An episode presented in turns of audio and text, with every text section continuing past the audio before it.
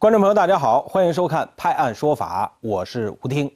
喜欢看武侠片的朋友都见过这么一招，叫什么呢？神龙摆尾，这厉害了啊！大侠们但凡使出这招，呃，再厉害的高手也要敬畏三分呢。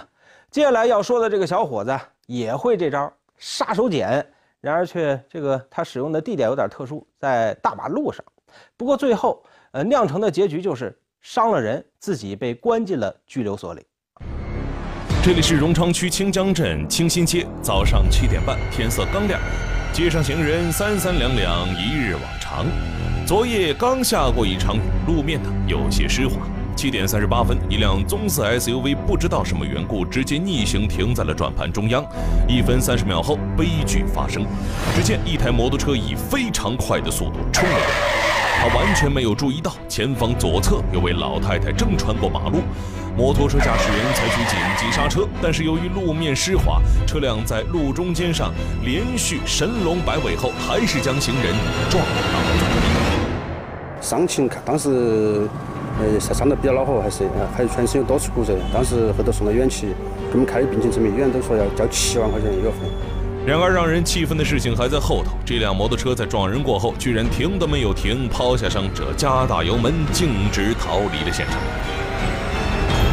虽然摩托车肇事逃逸，但是周围群众还是记下了这辆车的外观特征和车牌照。他们看到了那个车子车票是绿色五九 Y 二零，车型也看也他们也见到是一个白色的那种跑跑车那种。根据车牌信息，驾驶员李某的个人信息和家庭住址很快被锁定。他家住在几十公里以外的四川省泸县方洞镇三井村。民警随即赶往其家中实施抓捕，谁料却扑了。一个空。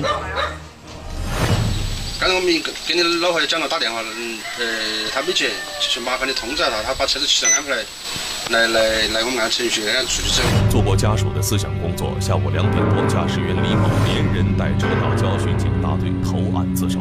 而民警问到他，摩托车明明手续和保险都是齐全的，他为何要肇事逃逸呢？他的回答。让人有些啼笑皆非。当时他理由说是他到呃龙水去去面试，当过他说他搞不赢，他他就是说嗯赶不及面试，就说如果面试不到没得工作了噻，所以说他就骑车子。逃逸现场。不管出于什么样的理由，李某的行为已经构成了交通肇事逃逸，他将面临罚款两千、扣证六个月、行政拘留十五天的惩罚。而在这起交通事故中，还有一个人同样要面临处罚，就是那台逆向行驶、乱停乱放的棕色 SUV。正是因为他的违法行为占据了大半幅路面，又遮挡了摩托车驾驶员的视线，才导致了事故的发生。因此，警方将对其处以罚款一百元、扣三分的处罚。光天化日之下撞了人，溜之大吉啊！说赶去面试，不能给呃老板留下不好的印象。话说，就这样的人品啊，这个德行，呃，没有哪个老板敢用这样的员工，是吧？奉劝李某一句老话。做事之前，先学会做人。今年三月，沙坪坝的王先生在一家专门卖母婴用品的网站上购了物。没过两天呢，一名自称客服的人给他打来电话，说这个产品质量有问题，要退款给他。因为对方准确说出了自己的名字、电话、住址以及网购的物品，这王先生啊，想都没想就点了对方发来的链接。可没想到，这一点，两万块没了。无独有偶，差不多的时间段里。这个母婴店呢，接到了很多起顾客的投诉，都说什么呢？在你这儿买完东西以后啊，我就被骗了。这老板也是一头雾水啊，我们没有泄露你的信息啊。问题来了，那么这些信息是谁泄露出去的呢？因为长期在大学城某快递公司发送货物，母婴店老板首先想到，是不是这家快递公司泄露了客户的信息？呃，电商都把那个信息。反馈给了那个就是某物流公司，这个物流公司也自身排查，发现他也是他们的信息出口是在他们这个地方。经过自查，这家快递公司发现客户的信息确实是从公司系统泄露出去的。公司负责人迅速到沙坪坝公安分局陈家桥派出所报了案。然后我们呢，都把那个第一时间都把那个受害人呢，呃，喊来了问了一次详细的笔录，然后都发现。他们所谓的那个一个系统，他们要有很苛刻的一些条件，只能通过他们的工号进入他们那个所谓的一个插件的一个系统。民警调查过后发现，快递公司内部信息系统从去年底开始就存在异常，常常有员工的个人账号在下班后或是凌晨进入系统，获取大量客户信息。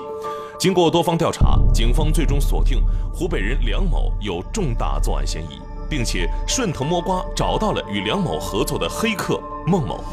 在两边都落实出来的人的身份信息之后，同呃。湖北和那个黑龙江同时进行抓捕。这是重庆沙坪坝，沙坪坝公安局的，说我二楼谁住？二楼我爸是我还有我一起住，我都有住二楼。你的房间在这边吗？什么？对呀。他他是做什么的？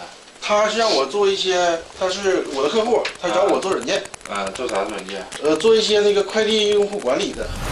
经审查，梁某向民警交代，因为自己没有正式的职业，看到周围有人靠窃取个人信息、贩卖数据的违法活动挣了钱，于是就动起了歪脑筋，就是首先想办法获取，能够获取到这些数据嘛。嗯，主要就是针对快递这一块，怎么样窃取，然后就是拿到他的，呃，就是拿到他们的管理权限嘛。那就下载他们的每天的发货的那些数据嘛，购买过什么产品，然后就是他的联系方式，然后电话、地址、名字这些。梁某没有系统学习过电脑知识，自己没有能力攻破快递公司的系统，于是他通过网络找到了黑龙江的网络黑客孟某，花了三万多块钱寻求孟某为他提供技术支持。他帮你做了什么？就主要是就是做一几个批量的软件。那个软件能帮助你干什么？提高我的下载速度和获取的时间。我是嫌疑人，他在一夜之间可以调达达到几万条、上十万条的信息。他只需要在那个黑龙江那个黑客给他提供的软件高头输输一个时间段，或者用那个工号进去，把那个工号所有下面的那个客户物流信息全部都可以盗取出来。在黑客孟某的帮助下，梁某在极短的时间内从快递公司获得了几十万条客户信息。他把这些到手的数据进行了梳理和分类，卖给有不同需要的下家。基本上就是有一些回访回访公司嘛，他们就是推销推销同类的产品，比如说卖个杯子吧，对吧？你你卖杯子，然后我也是卖我也是卖杯子的，但是我找不到客户呀，对吧？然后我就要这些资料嘛。我也想知道哪些人购买过这类产品，然后我就把这些资料买到，然后就是进行推销。那除此之外，你觉得还会有其他的途径？就是有有其他人来购买，比如说诈骗的人。也有。你知道吗？我知道，但是这块我没有接触。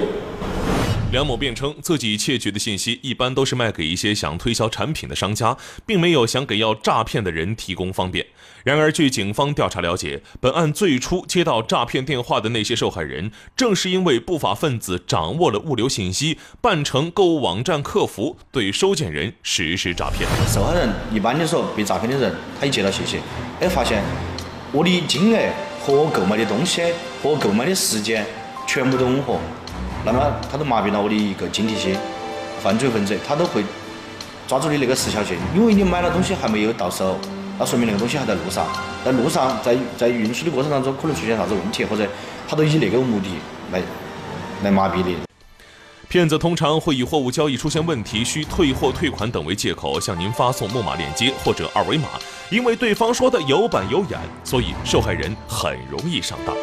然后你按一按了那些操作之后，那么他在在瞬间就可以把你卡上的钱全部的盗刷走。警方提醒，防止公民的隐私不受侵犯，一方面，网络公司、物流企业要完善安保措施，保护好客户的个人信息，防止被黑客攻击造成信息泄露。另外，广大市民在网购之后，如果收到短信或者电话要求退货退款的，一定要打电话给官方客服进行确认。切勿泄露自己的银行卡密码、账号密码、手机验证码等信息。屡见不鲜的精准诈骗一再的提醒我们，一定要保护好自个儿的个人信息，呃，医疗信息、房产信息这些咱们平时不太看重的个人隐私，一旦被不法分子收集后果不堪设想。接下来的这起案件呢，要从一名男子给您说起。他常常是深更半夜扛着木梯在大街上是东张西望。仔细想想，这装修工人也不可能深夜上岗吧？啊！而他接下来的行为呢，出乎了所有人的意料。呃，原来这名男子，呃，也是为了上工，只不过呢是另类上工。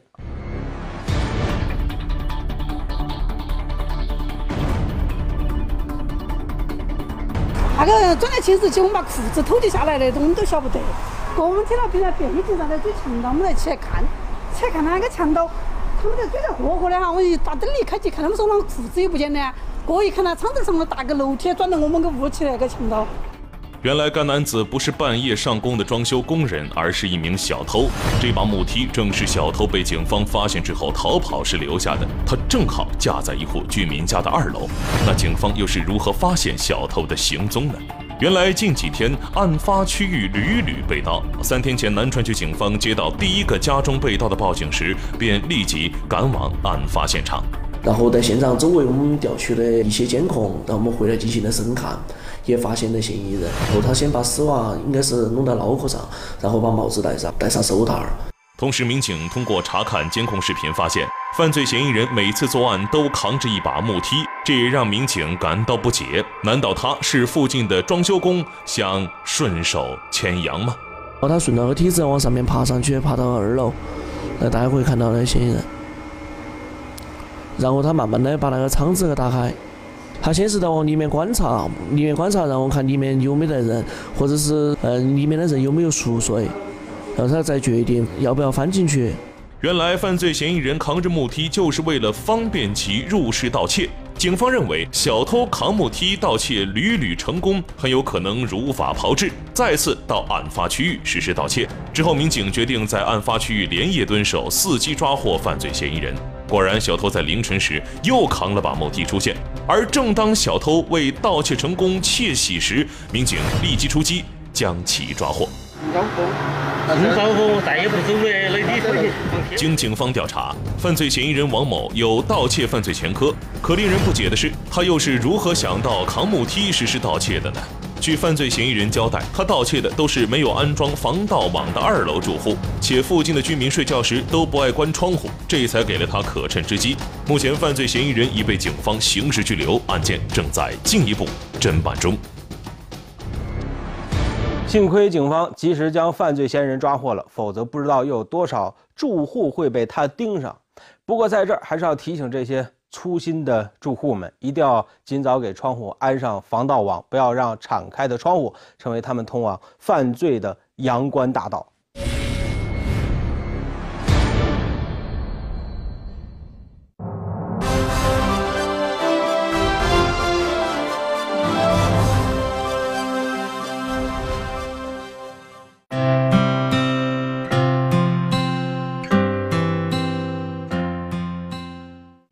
水马龙，川流不息，他们为周到如砥默默坚守。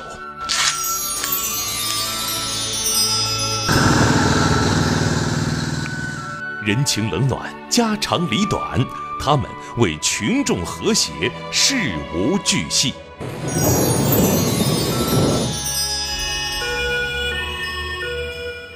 打击犯罪，惩恶扬善，他们。为平安稳定，英勇战斗。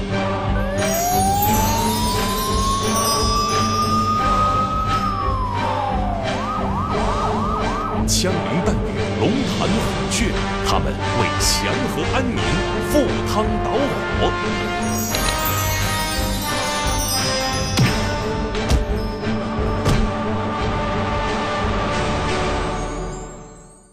讲好警察故事，发好公安声音，传播社会正能量。重庆市渝中区公安分局“我心中的人民警察”评选活动现已启动，每晚七点钟都市频道期待您的关注。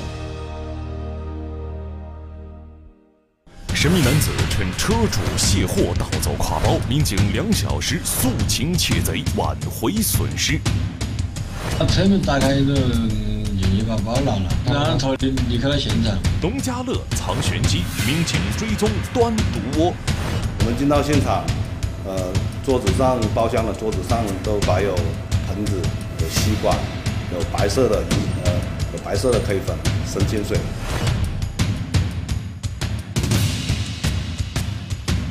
拍案说法为您讲述。近日，重庆市公安局发布了服务民营企业经济发展三十条措施，呃，旨在更好、更快地推动民营经济的发展。这不，南岸区公安分局涂山派出所两个小时内，呃，派出精干警力，快速地侦破了一起盗窃民营企业经营者物品的案子，用切实的行动服务民营企业的发展。来，来看看这起案子。九月五号早上九点多，南岸区涂山派出所接到辖区一民营企业老板的报警，称自己车内的一个十分重要的挎包被人盗走了。胸挎包被偷了，里面有很多贵重的物品，包括有八千块钱左右的现金，以及他本人的身份证、各个银行的银行卡等证件。报警非常着急，因为报案人丢失的挎包中有大量现金，而且个人证件和银行卡同在包内，且据失主介绍。自己企业的运转资金全在银行卡内，一旦嫌疑人利用失主的证件非法盗取卡内钱财，后果将不堪设想。意识到案情的严重性，民警立即调取了案发现场的监控视频。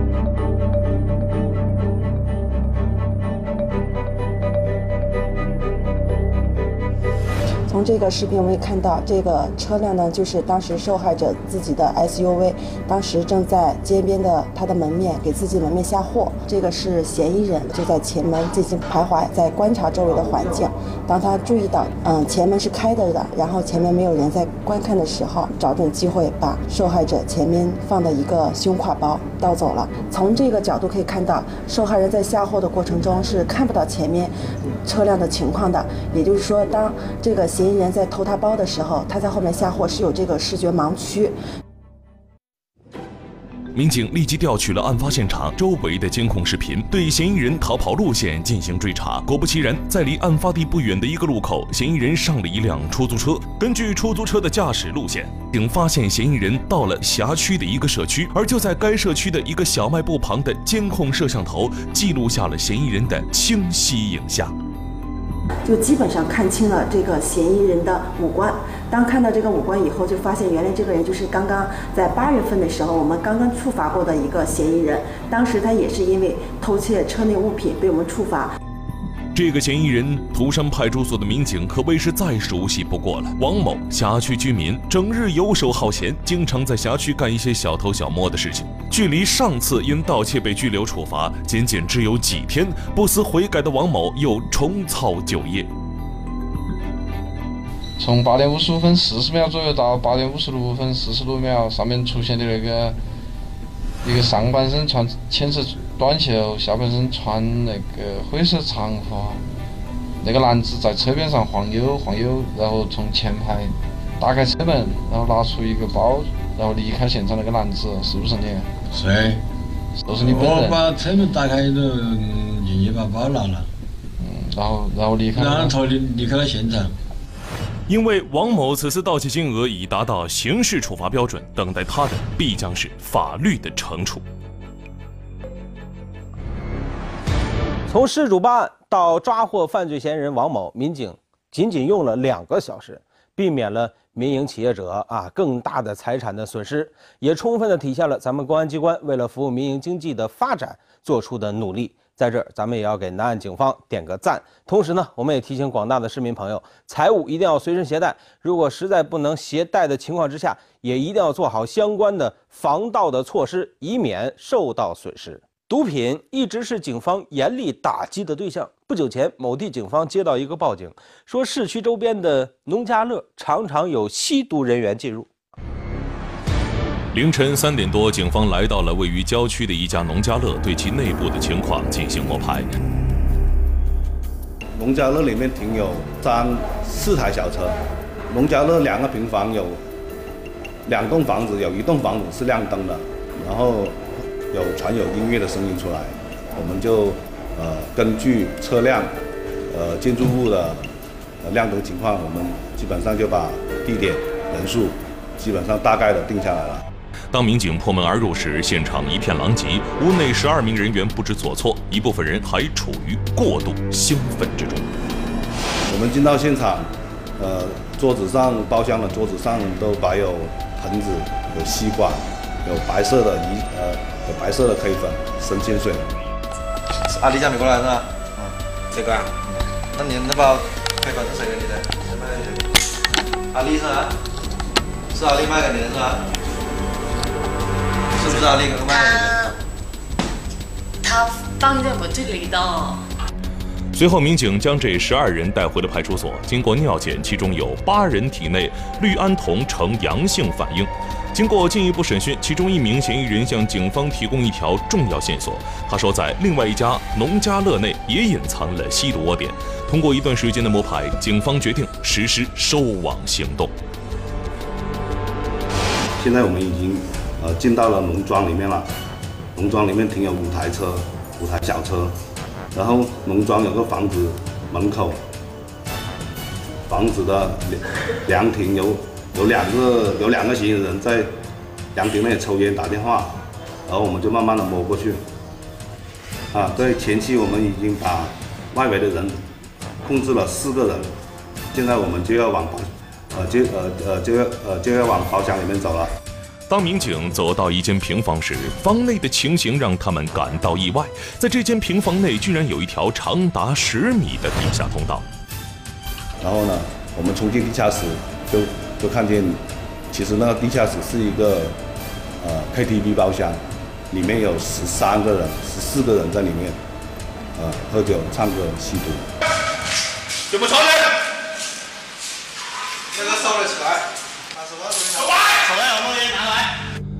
当民警清点现场时，发现三张桌面上都摆放有冰毒、神仙水等不同种类的新型毒品，一些嫌疑人已经出现幻觉，行为不受控制。民警将在场的十八人全部带回派出所。在审讯中，民警得知，其中一名嫌疑人秦某就是这个农家乐的主人。租这块场地下来之后，他觉得有有有一块空地空在那里，他觉得很，啊，他觉得浪费了，然后呢，自己又，呃。就建了一呃建了一层房子，然后呢，在房子里面又打了一个往往地下十米打了一个地下室，然后呢，他把地下室又改又改造成 KTV 模式的一个包厢。呃，据他交代，呃，平时这个包厢它是用来接待亲朋好友来玩的。秦某称，当晚是朋友过生日，共有十七人来到他的私人包厢。目前，秦某因涉嫌容留他人吸毒，与另外五名吸毒人员被警方刑事拘留，另外十二名在场人员也被行政拘留，案件仍在进一步调查中。